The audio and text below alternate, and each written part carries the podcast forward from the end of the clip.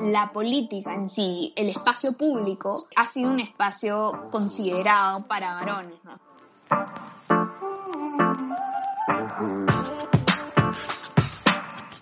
Hola chickers, ¿cómo están? Yo soy Sole, creadora de Pink Chic, una marca de ropa cómoda, accesorios de belleza y make-up para todas las mujeres. Estoy súper contenta de darles la bienvenida al podcast, un espacio en donde queremos inspirarte a sacar la mejor versión de ti misma. El día de hoy conversamos acerca de por qué las mujeres no hablamos de política. Nuestra invitada es María Fernanda Borges, cofundadora de FD Femenino, un espacio en Instagram que busca reducir la brecha de información. María Fernanda, antes de empezar, cuéntales a todas las chicas sobre ti y cómo nació FD Femenino. Eh, bueno, Muchas gracias, antes que nada, por, invitarme al podcast, este, Sole, verdad, encantada de estar acá. Yo soy María Fernanda Borges, soy cofundadora de F Femenino, soy bachiller de Administración por la Universidad del Pacífico, trabajo en e-commerce en una empresa de telecomunicaciones y junto a dos amigas, eh, Maite Bryce y Daniela Escobar, eh, fundamos F Femenino. F Femenino es una eh, plataforma de información. Eh, puntualmente, en verdad, nosotras queríamos hacer algo. Conocimos porque estábamos juntas en un equipo de debate y de hecho eso nos dio, digamos, como el ambiente para hablar un montón acerca de cosas que queríamos cambiar, de cosas que queríamos hacer. Entonces teníamos todo un plan para hacer una, una ONG con un impacto un poco más directo, pero en el contexto de la pandemia nos pusimos a preguntar, bueno, ¿de qué manera podemos seguir con estas ganas que tenemos de ayudar y de informar acerca de, de temas de género, pero digamos de una manera que obviamente respete las distancias por, por el tema de, de la pandemia? Entonces, este, finalmente decidimos abrir esta página en Instagram, donde buscamos tres cosas, ¿no? por un lado es cerrar la brecha de información entre hombres y mujeres. Por otro lado es dar a conocer a mujeres exitosas, ser una vitrina de exposición para estas mujeres. Y en un tercer punto también dar a conocer temas de género que son relevantes e importantes en nuestra vida, pero que de repente muchas desconocemos. Me encanta. Hablemos un poco sobre este tema de la brecha de información que lo mencionaste hace unos minutos. ¿Por qué crees tú que en un país como el nuestro es necesario tener este espacio de información dirigido a mujeres? Bueno, digamos cuando nosotros estábamos haciendo las, las investigaciones, y de hecho es una pregunta bastante, bastante curiosa, me acuerdo que en uno de nuestros, eh, digamos como que sesiones de brainstorming fue una pregunta algo así, y me puse a pensar y de hecho eh, había tenido una conversación creo que ese día con mi mamá en el que yo le había dicho algo así como, no sé por qué, pero siempre tengo esta sensación de que mis amigas están más desinformadas que, que, mis amigos, ¿no? Es mi percepción general. Y de hecho, eh, incluso en mi familia, en donde hablamos un montón de política, en donde considero que igual, o sea, las mujeres de mi familia son, son, están súper bien informadas y todo, igual consideraría que probablemente eh, los hombres de mi familia están eh, tangencialmente mejor informados que, que, las mujeres. Y nos pusimos a investigar acerca de si, de, y, y yo lo comenté, y de hecho, Maite y Annie me dijeron, sí, o sea, es, es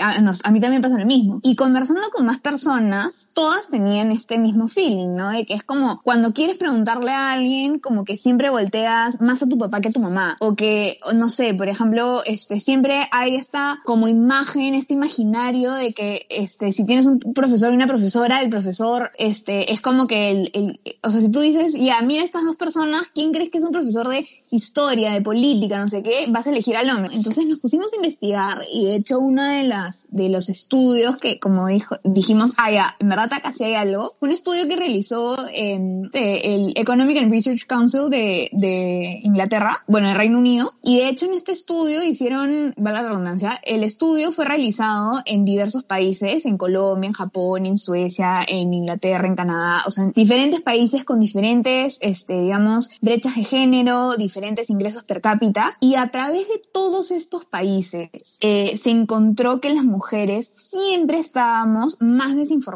de política, digamos, independientemente, como digo, de qué tan avanzado está ese país en cuanto a la brecha género. Y era súper interesante porque, por ejemplo, de repente las mujeres de Suecia estaban más informadas que los hombres de Colombia, por ejemplo, pero las mujeres de Suecia, aún así, estaban más desinformadas en promedio que los hombres en Suecia. Entonces, cuando ya analizábamos en el mismo estudio y en estudios eh, relacionados, en, en lecturas relacionadas, por qué es que las mujeres consumimos menos noticias, por qué es que las mujeres en verdad no estamos tan informadas, eh, finalmente encontramos que hay todo un ambiente que es que crea una mayor presión sobre el hombre para estar informado. Digamos, en el imaginario del ciudadano, cuando se creó este, este concepto de ciudadanía, eh, se tenía un ciudadano varón, obviamente, en la antigua Grecia, en que para que sea un buen ciudadano, esta persona que tenía que estar, tenía que estar informada. Y digamos, ¿cómo pintaba la mujer en este aspecto? La respuesta es no pintaba. Entonces, eh, finalmente cuando, cuando llega, bueno, pues a la era moderna hoy en día,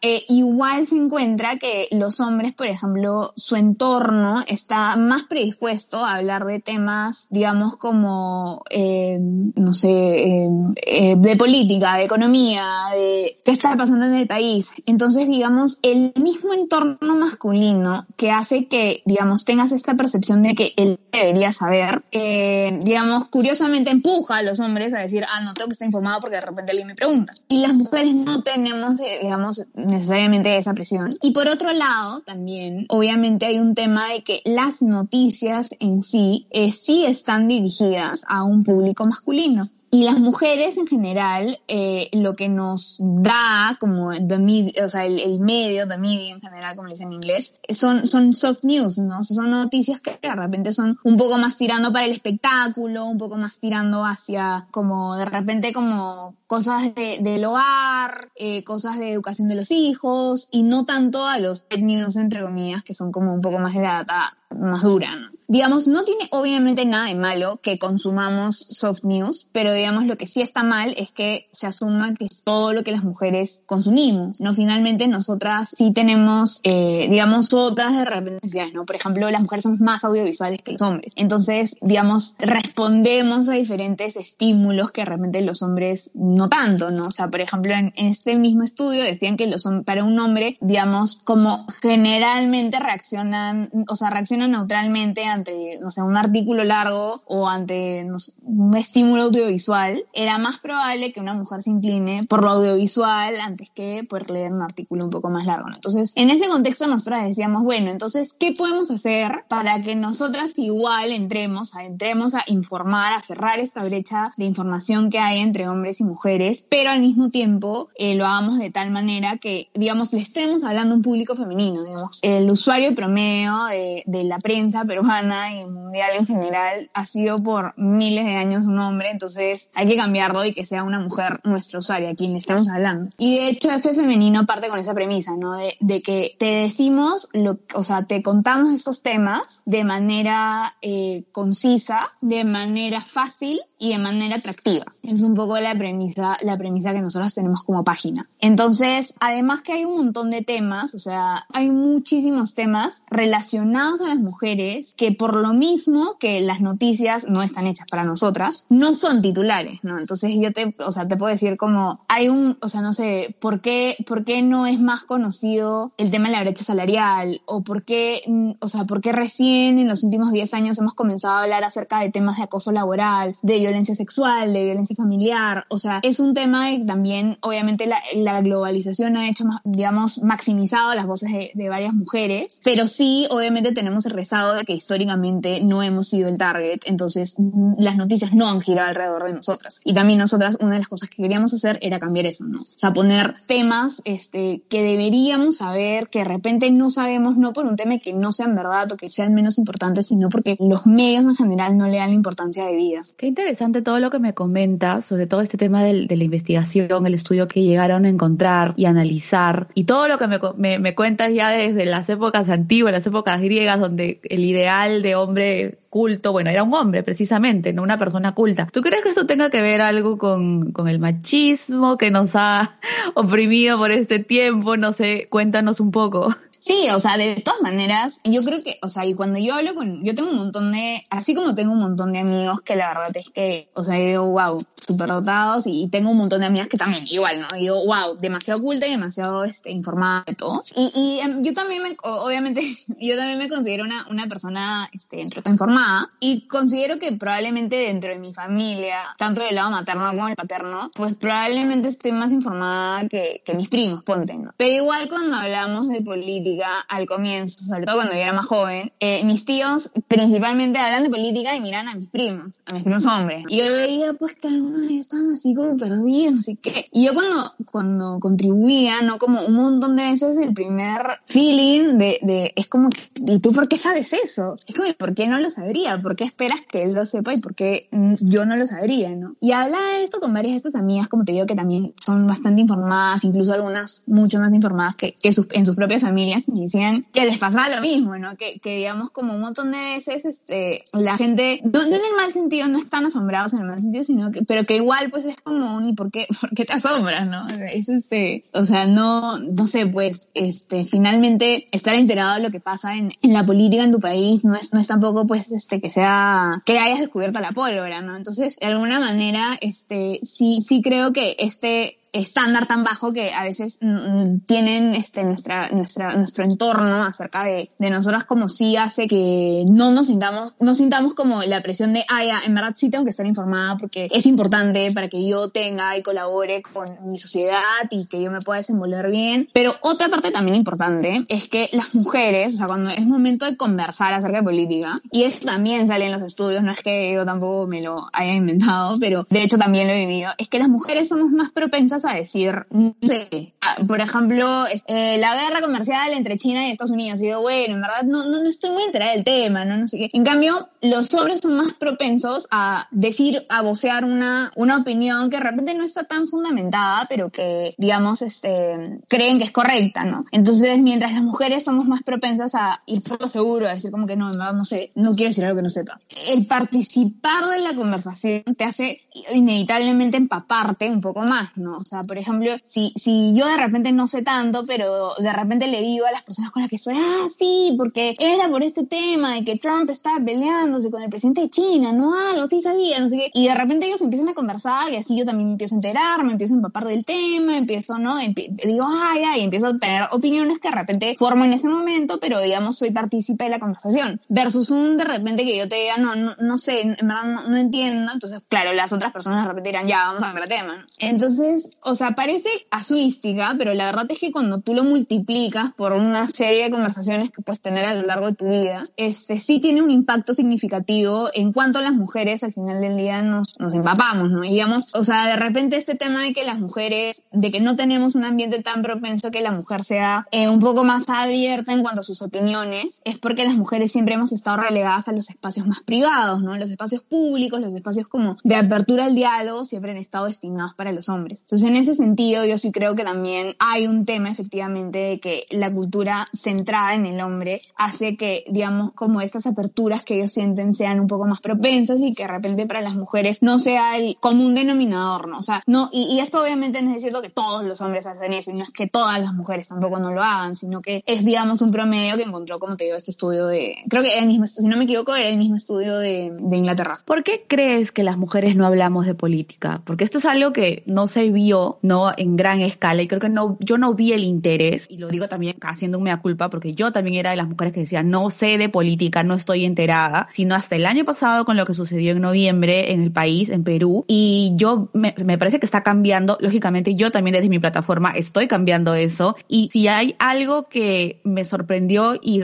y me enorgulleció de, de todo lo bueno que pudo haber sucedido en ese momento, porque la verdad no fue nada bueno lo que se vio, fue el interés de muchas mujeres, incluyéndome, en saber más de estos temas, en conocer qué es de derecha, qué es liberal, etc. Desde tu opinión y desde el trabajo que ustedes realizan en su plataforma, ¿cómo podemos cambiar y por qué sobre todo es que deberíamos cambiar esto? No, yo, yo creo que ahí hay algo importante, es que este, notablemente las mujeres estamos menos representadas en la política que los hombres, ¿no? O sea, si vemos nuestro Congreso, nosotras somos 50.8% de la población, nuestro Congreso está 33 de 130 congresistas son mujeres, ¿no? Eso estamos hablando del 25.4% del, Congreso. Entonces, 25.4 versus 50.8 hay un gap bien grande. Entonces, digamos, como hemos venido conversando, eh, de hecho, la política en sí, el espacio público, ha sido un espacio considerado para varones, ¿no? Históricamente, incluso en el Perú, la mayoría de congresistas, la mayoría, o sea, todos los presidentes han sido hombres, este, la mayoría de congresistas han sido hombres. Cuando habían senadores, casi todos los senadores eran hombres. Entonces, las primeras personas que pudieron votar en el Perú fueron hombres. O sea,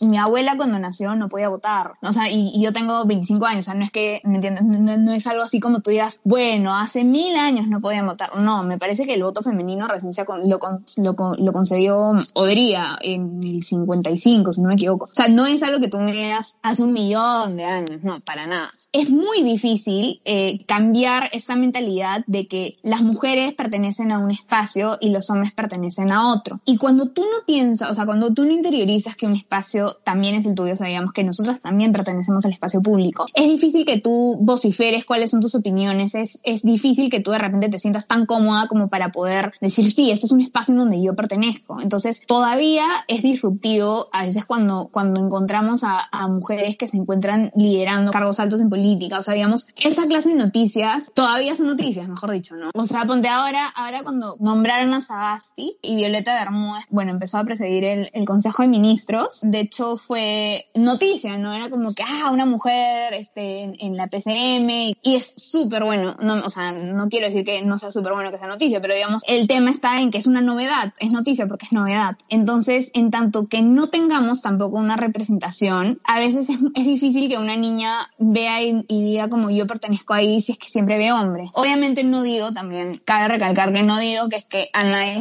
a ninguna niña se le pueda ocurrir igual viendo puros hombres decir yo quiero ser presidenta. Obviamente hay mujeres que igual dicen yo voy a entrar a política. Pero digamos, es complicado y hace la chamba más complicada que tengas que romper estigmas para llegar a ese lugar y que no sea un lugar que simplemente digan como, ah, sí puedes entrar porque cualquiera puede entrar, ¿no? Es muy difícil a veces, este, para una política poder lidiar con el acoso, o sea, el acoso, el nivel de acoso, mejor dicho, que, que, tienen las mujeres en política es brutalmente diferente al que tienen los hombres en política, esa es otra. O sea, las mujeres en política les dicen de la A a la Z, o sea, de parte de los medios, de parte de, de las redes sociales, de parte del público en general, al que estamos supuestas las mujeres, es diferente, ¿no? Escucho comentarios de Keiko, de Nadine, ¿no? Que, que no es que yo te diga para nada que son santas de mi devoción, pero digamos, mucha gente, muchos de los argumentos que digo, ay, ¿y cómo no piensan en sus hijas? O sea, ¿cómo van a prestarse para todo este circuito? Yo jamás en mi vida he escuchado que alguien diga eso de un hombre. Jamás. Ni siquiera veían Tomala, que es el esposo de Nadine, o sea, que tiene las mismas hijas. Ni de Mark Vito cuando se, este, cuando hizo su huelga de hambre, jamás escuché que alguien dijera cómo se presta para este circo teniendo dos hijas. Jamás. Entonces, uno se, o sea, yo, yo sí llamo al pensamiento, ¿no? Que haya como que, ¿por qué es que cuando una mujer en la política hace su vida política, la gente tiende a cuestionar, ¿será buena madre? ¿Será mala madre, este, de qué habrá hecho para llegar ahí, porque también de esa manera, o sea, con ese, con esa narrativa, me parece que es, claro que la gente que está alrededor, o sea, las mujeres que están aspirando a entrar a la política, obviamente se van a sentir intimidadas, ¿no? Porque es un ambiente, o sea, la política de por sí ya es intimidante, pero imagínate agregarle ese peso de que, pucha, si es que tengo una hija, van a decir que no estoy haciendo mi chamba porque tengo que cuidar a mi hija y si es que estoy haciendo mi chamba, van a decir que soy mala madre y que pobrecita mi hija. Sí, de acuerdo contigo es un doble discurso que si no lo señalas de esta manera y si no hacemos algo al respecto, bueno, quizás se, se quede ahí. Yo creo que lo mejor que podemos hacer quienes estamos fuera del círculo de la política es informarnos, ¿no? Creo que nuestro deber como ciudadanas es informarnos, estar al tanto y, y, sobre todo entender que hay ciertas cosas que no se deben mezclar como tu vida personal y tu vida política que no tiene mucho y que ser mujer o ser hombre no te, no te define eh, de cómo te vas a desempeñar, creo yo. Eh, María Fernanda, para expandir la cultura informativa de todas las chicas que estén escuchando este episodio, ¿nos puedes recomendar algún libro, algún podcast, alguna web, además, obviamente, de FD femenino? Sí, claro. Este, bueno, yo leí uno de los primeros libros acerca de feminismo que yo leí fue eh, Feminismo para principiantes de Nuria Varela y siempre lo recomiendo mucho porque creo que es este es un gran libro para para comenzar en temas de feminismo. Si quieren estar informadas en general, eh, yo también, yo, yo, lo que diría es que esta cultura, como bien lo pones, es, es un tema bastante de hábito. Por ejemplo, yo tenía una amiga que me decía, me cuesta demasiado leer un periódico, o sea, no puedo, me distraigo, como que empiezo a ver, o sea, me decía, cojo el pulimetro porque yo tengo que leerlo y me pongo a hacer el crucigrama a los dos minutos, no puedo, no sé qué. Y yo decía, bueno, claro, de repente es que el periódico no es el medio porque tú mejor aprendes. Entonces, hay distintas maneras, ¿no? O sea, por ejemplo, hay un montón de gente que lo, lo que hace y yo también recomiendo es que si tienes Twitter, empieces a seguir a periodistas, a agentes de diferentes medios, de diferentes alineaciones políticas e incluso de diferentes países y te empiezas a informar ahí como que jugando en tu timeline te empiezas a informar de mil cosas. Otras páginas en Instagram que pueden seguir depende también de nuevo de qué clase de contenido quieran seguir, pero hay muchos que me, a mí me gusta un montón el de Culturale, es una página relativamente nueva creo, pero me gusta un montón su contenido. Si es que tienen, eh, bueno, si es que obviamente no sé, de repente ustedes están suscritos al comercio, o sus papás o lo que sea, el comercio también siempre es una gran opción. Y no solamente para leer el periódico, porque como digo, no todo el mundo le va a funcionar, pero vean los videos, vean los lives, o sea, hay un montón de información que es bastante fácil de digerir, no necesariamente tampoco del comercio, pueden buscar otras cosas. O sea, primero busca lo que a ti te más interese. Si te interesa, no sé, pues temas económicos, de repente no, pues no sigas el comercio, sigue, no sé, a Semana Económica. Si te interesa más este, los temas de política, eh, sigue en Twitter a El Comercio Política. Yo creo que mi mejor recomendación sería esa. Y busca personas también que de repente, o sea, los influencers que no solamente sean de lifestyle, sino también, digamos, que sean activistas, ¿no? O sea, por ejemplo, Ale Tusila de La Mujer al Borde, Ángela Empoderamente. Sumérgete en la red social que más te guste, sea Facebook, Twitter, Instagram, YouTube lo que sea, y comienza a ver a quiénes puedes seguir. También hay un montón de páginas de noticias nada más, ahora en, en Perú, tipo ahora y lo sabes, habla fácil, dilo fuerte, por ejemplo. También hay un montón de páginas activistas en Instagram y yo siento que si las sigues, sin querer queriendo, vas a tener, vas a estar expuesta a un montón de información. Buenísimo. Bueno, María Fernanda, cuéntales a todas dónde pueden encontrar a FD Femenino. Sí, este, encuentren, nos pueden encontrar en Instagram como FD Femenino, así todo junto. Y próximamente vamos a estar compartiendo una iniciativa que estamos haciendo con, con 200, que es una incubadora, este, para miras a las elecciones del 2021 ahí vamos a estar este, compartiendo lo que, lo que va a ser nuestra, nuestra iniciativa ciudadana. Entonces, nada, esperamos que, que ahí también las, las ayudemos a estar un poquito más informadas y ayudemos a este problema de, de la representación de las mujeres en política. Me encanta, me encanta que monstruo, voy a estar ahí atenta. María Fernanda, ha sido un gustazo, ha sido un gustazo tenerte aquí, en verdad, me encanta la página, por eso les escribí para tenerlas. Y bueno, espero tenerte en una próxima. Muchísimas gracias. A ti, Sole, muchas gracias.